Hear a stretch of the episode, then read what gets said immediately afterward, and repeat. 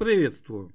Вы слушаете радио 1С Enterprise. Это авторский подкаст, он же радиопередача. Третий сезон, шестой эпизод, публикация от 9 июня. Наш отрывной календарь подсказывает, что это Всемирный день архивации. И это прекрасный повод напомнить о том, что архив наших с вами бесед хранится и доступен на нескольких подкаст-площадках. Ну а беседуем мы традиционно о различных аспектах разработки на платформе 1С предприятия. Рассказываем просто о сложном и всегда смело двигаемся в ту сторону, куда еще не заглядывали. Меня зовут Никита Зайцев.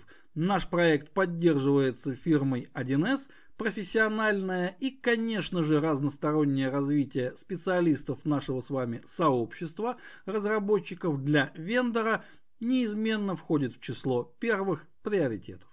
Тема нашей сегодняшней беседы – работа конфигуратора в режиме агента. То есть тема сугубо техническая и мы выберем сугубо технический, уже нами любимый формат 5 простых вопросов.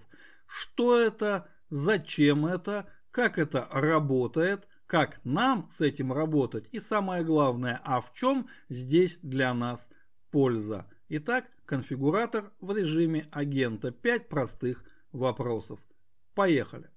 Вопрос первый. Что это? И если этим вопросом мы зададимся вот так вот серьезно, что это конфигуратор в режиме агента, мы должны будем себя спросить, а вообще конфигуратор это собственно что? И если мы будем смотреть именно с технической, системной точки зрения, то мы увидим, что вот у нас есть клиентская установка платформы 1С предприятия, не серверная, клиентская.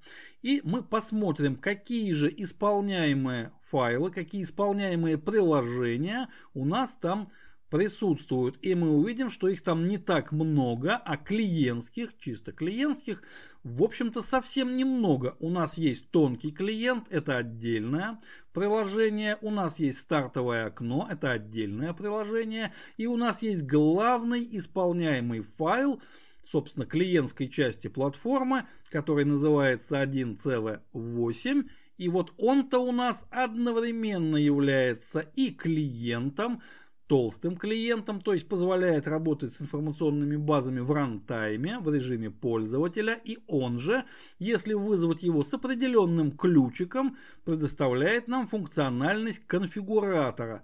То есть конфигуратор не является каким-то отдельным файлом, отдельным исполнительным, исполняемым, прошу прощения, модулем, отдельным каким-то приложением. Это главное приложение, которое просто работает в определенном режиме. Позволяет нам решать задачи разработки конфигураций, расширений внешних обработок и позволяет нам управлять информационными базами, выполнять административные различные действия, но это в пользовательском режиме, то есть предоставляет нам интерфейс интерактивный, пользовательский, то, что называется UI. Вот это конфигуратор. Что же такое конфигуратор в режиме агента? Это следующий шаг ответа на вопрос «что это?». Но сначала маленький промежуточный вопрос.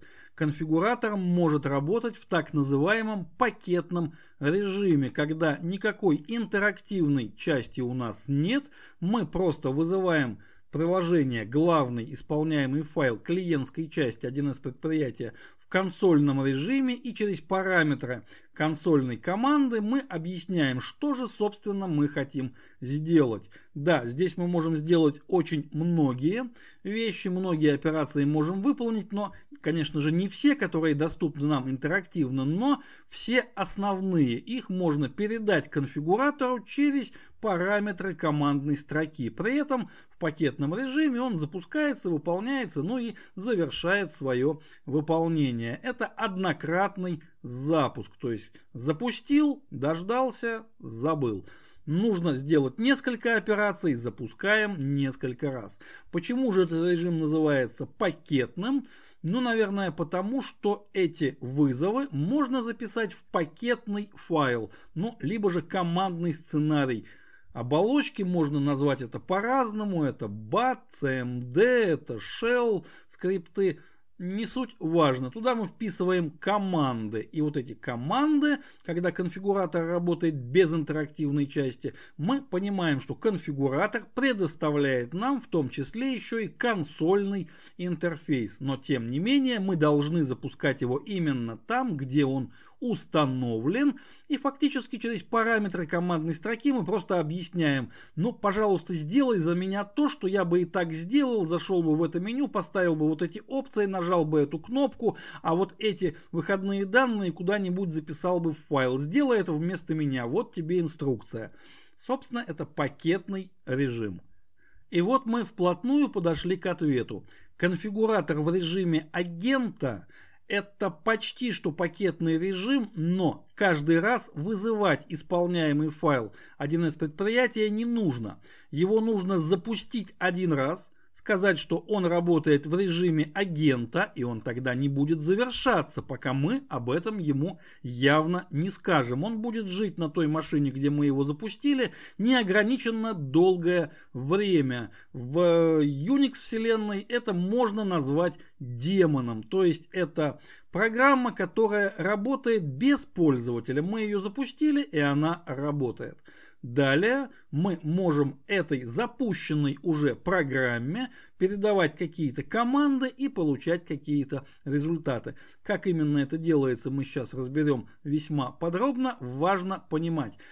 Пакетный режим – это однократный запуск. Режим агента – это постоянный, постоянное э, нахождение исполняемого файла конфигуратора в памяти и всегда можно ему дать команду. Можно сказать, что конфигуратор работает в режиме сервера. Ну, нет понятия сервер конфигуратора, хотя здесь оно бы, возможно, бы и подошло. Но работа в режиме агента подходит ничуть не хуже. Мы запустили агента, и агент ожидает наших команд, как и любой уважающий себя агент, вне зависимости от его фамилии. Вопрос второй. Зачем это? И ответ здесь будет очень коротким. Ответ будет заключаться ровно в том же ответе, который мы дадим на пятый, последний вопрос, чем нам это полезно. Это нужно за тем, что позволяет нам реализовать несколько очень интересных и полезных нам эксплуатационных сценариев когда конфигуратор у нас работает, ну, можно сказать, что в режиме сервера, когда мы можем к нему обратиться в любой момент с любым пожеланием, ну, из тех, которые, конечно же, он поддерживает, и нам не нужно ничего делать для того, чтобы он запустился, он уже запущен, он уже существует, нам только нужно подключиться и сказать ему, что делать. Вот для этого реализован режим агента. Ну а какая польза от этого нам, как разработчикам, эксплуатантам информационных систем на платформе 1С предприятия, об этом в самом конце. Об этом мы узнаем, ответив на пятый вопрос. Но прежде чем отвечать на пятый, нам нужно разобраться с тем, как же это работает. Поэтому вопрос 3. А как это работает? Для того, чтобы конфигуратор – начал работать в режиме агента, его нужно, разумеется, в этом режиме запустить. Для этого мы запускаем все тот же главный исполняемый файл клиентской части платформы 1С предприятия с соответствующим набором параметров. И вот здесь очень важная техническая ремарка. Разумеется, я не буду пересказывать техническую документацию и даже, наверное, озвучивать команды, имена опций и параметров. Все это есть в документации, все очень подробно, четко и внятно изложено. И, разумеется, все необходимые ссылки будут опубликованы в нашем одноименном телеграм-канале вслед за выпуском.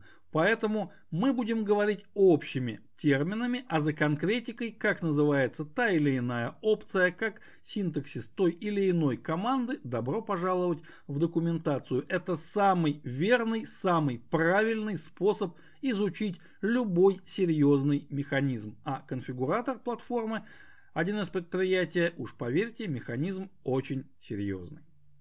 Итак, при запуске конфигуратора в режиме агента мы через параметры все той же командной строки, то есть через параметры запуска нашего файла 1cv8 говорим, что мы запускаем а. конфигуратор, б. в режиме агента, ну и далее мы можем указать несколько опциональных параметров. По умолчанию все, в общем-то, работает и так, но нам важно их указать.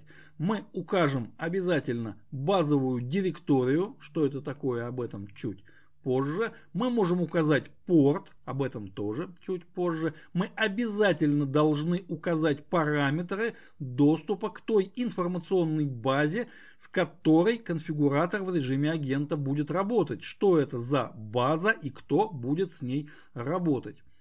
И опционально мы еще можем указать, например, необходимость показывать соответствующее окошко, ну, где мы будем отслеживать, да, запустилось, да, работает, вот даже есть кнопочка shutdown, если что-то пойдет уж совсем не так. Но это опция. Ее можно использовать, можно не использовать. За полным составом опций, повторюсь, добро пожаловать в документацию. Итак, Конфигуратор в режиме агента запущен. Что же это такое с технической точки зрения?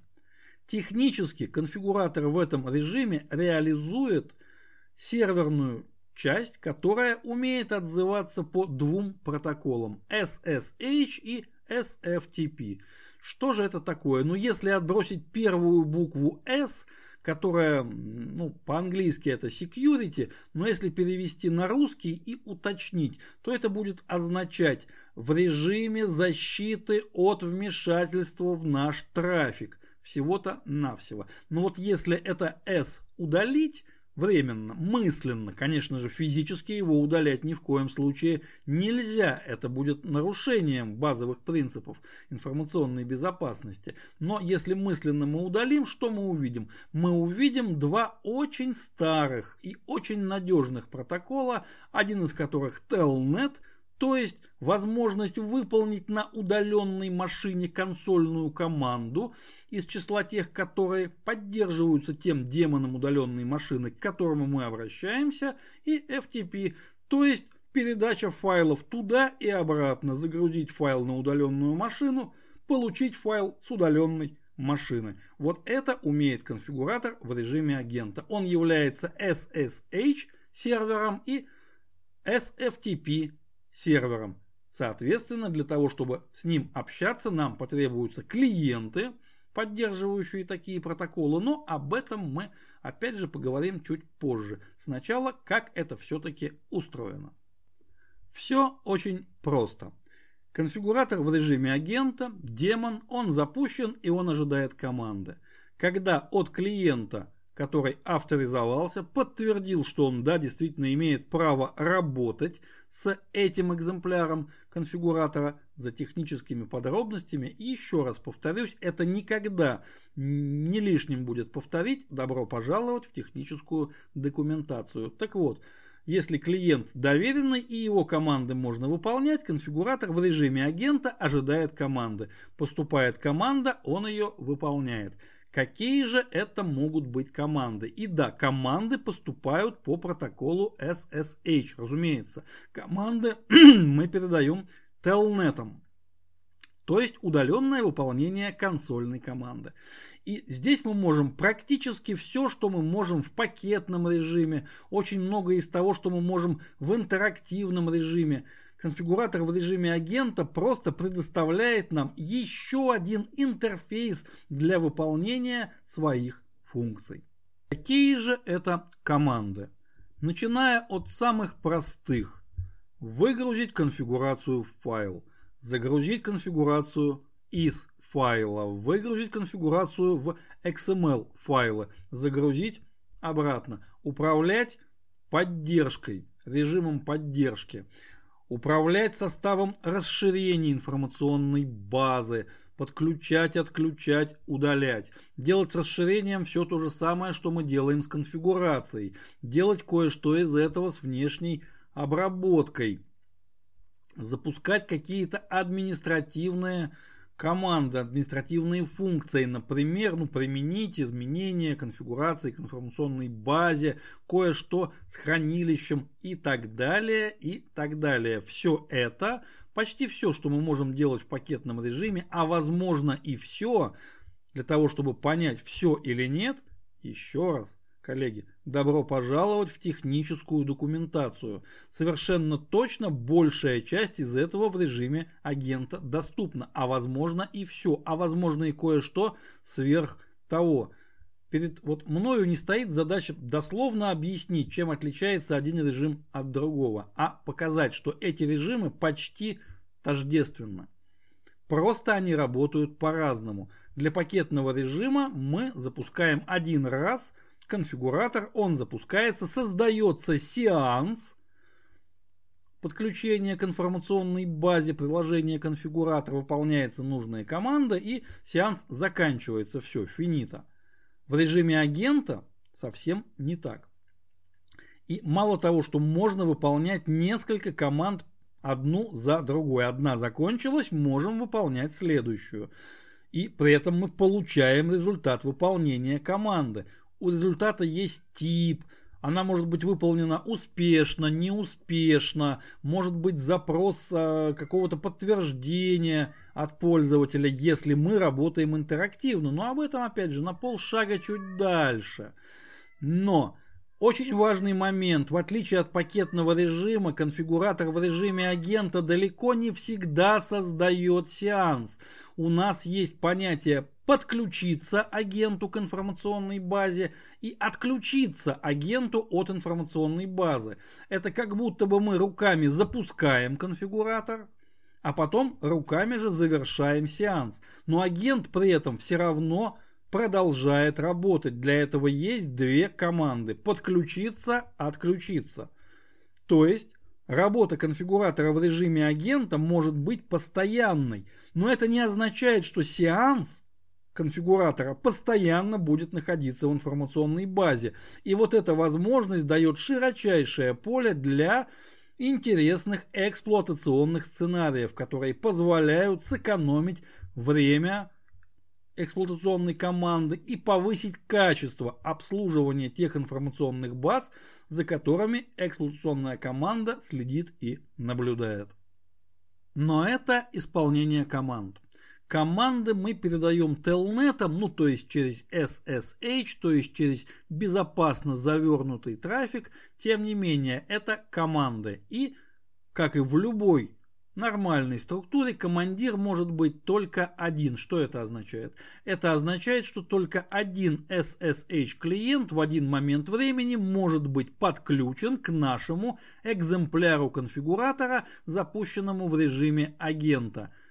Напоминаю, что в режиме агента конфигуратор работает с конкретной информационной базой, и запустить экземпляры конфигуратора для разных информационных баз одновременно мы тоже можем. Для этого существует замечательная механика разведения сетевого взаимодействия по сетевым TCP-портам – разные порты, разные инфобазы, разные экземпляры, все прекрасно работает. Тем не менее, SSH клиент может быть только один, если мы подключились телнетом SSH, секьюрным телнетом к нашему агенту. Все, больше ни от кого он команд не принимает, пока этот командир от него не отключился. Совсем другое дело SFTP. Это не протокол передачи команд, это протокол передачи файлов. А зачем он, собственно, вообще нужен? Давайте подумаем.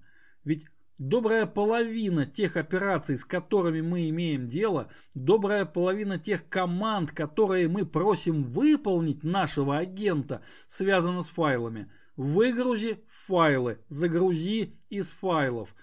Но такие команды экзотические, как, например, удалить все данные информационной базы, а такую команду агент тоже может выполнить.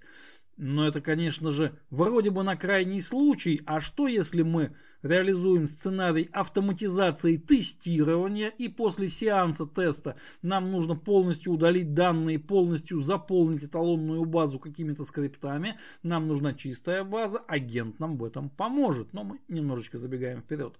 Так вот, нам необходимо читать файлы, посылать файлы туда агенту и принимать файлы оттуда от агента. Хорошо он выгрузил, но он же выгрузил не для себя, он же агент, он это сделал для нас.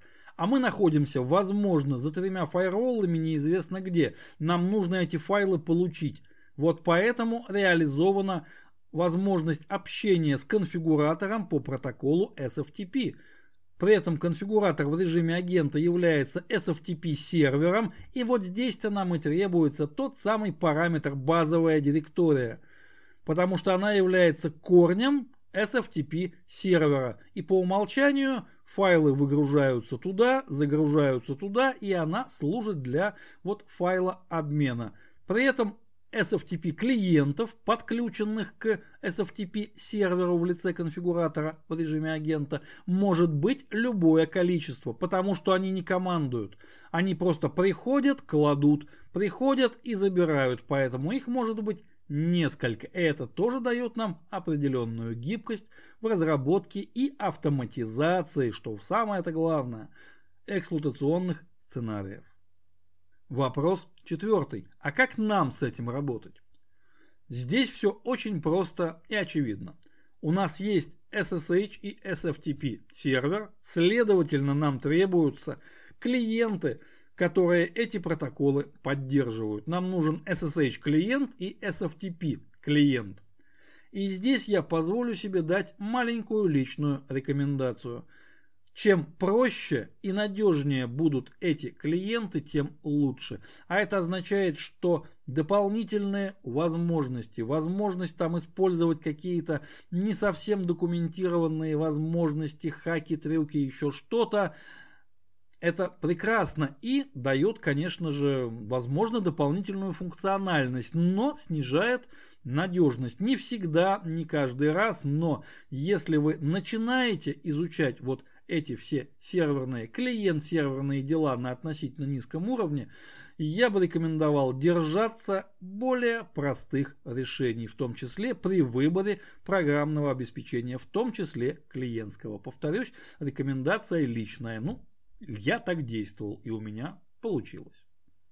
Собственно, ответ на вопрос, а как нам с этим работать, ну, на этом и заканчивается. Нам нужно знать, Какие использовать клиентские приложения, это находится элементарно. Нам нужно знать, какие команды мы можем выполнять и какой результат мы можем получить.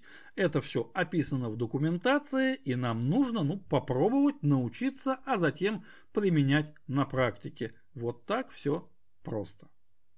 И, наконец, самый интересный пятый вопрос. А где здесь наша техническая польза, для чего нам это нужно. Давайте подумаем. Во-первых, работать с конфигуратором в режиме агента мы можем вручную. У нас есть продуктивная, тестовая, подготовительная, альтернативная, экспериментальная и еще энное количество прилагательных зона где-то не под нашим контролем, по крайней мере не там, где мы с вами сейчас находимся. Мы находимся где-то у себя, а она находится где-то там и нам нужно там запустить конфигуратор и работать с инфобазой прямо здесь и прямо сейчас. Да, конечно, есть различные, различные способы это сделать. VPN, RDP, двойной VPN, тройной RDP и так далее, и так далее, и так далее. Но важно понимать, что открыть только SSH или только SSH и SFTP это ну, наиболее безопасно наиболее безопасно с точки зрения защиты периметра информационной безопасности, а это одна из, позволю себе маленький анонс, одна из наших следующих больших тем, которые мы будем с вами разбирать. Возможно, не прямо через неделю, но обязательно будем. Так вот, при защите периметра безопасности работает очень простое правило. Чем меньше функций открыто наружу, тем меньше вероятность успешной атаки на периметр. И если у нас доступен только SSH, и только SFTP к нему в пару, если нужно, а это не всегда бывает нужно. Иногда все нужные файлы можно подготовить уже. Это зависит, это уже частные случаи.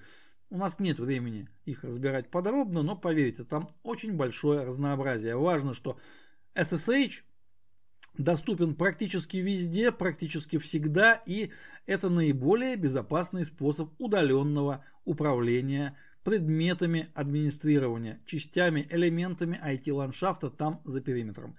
И вот Платформа 1С предприятия позволяет реализовать такую схему удаленного администрирования, удаленного управления, когда мне нужен всего-навсего защищенный телнет и все. Все остальное я сделаю через консоль, поглядывая при этом, разумеется, техническую документацию, либо вызывая команду help, либо делая и то и другое, смотря на какой из двух мониторов мне удобнее в этот момент смотреть. Это ведь тоже какая-то модель поведения.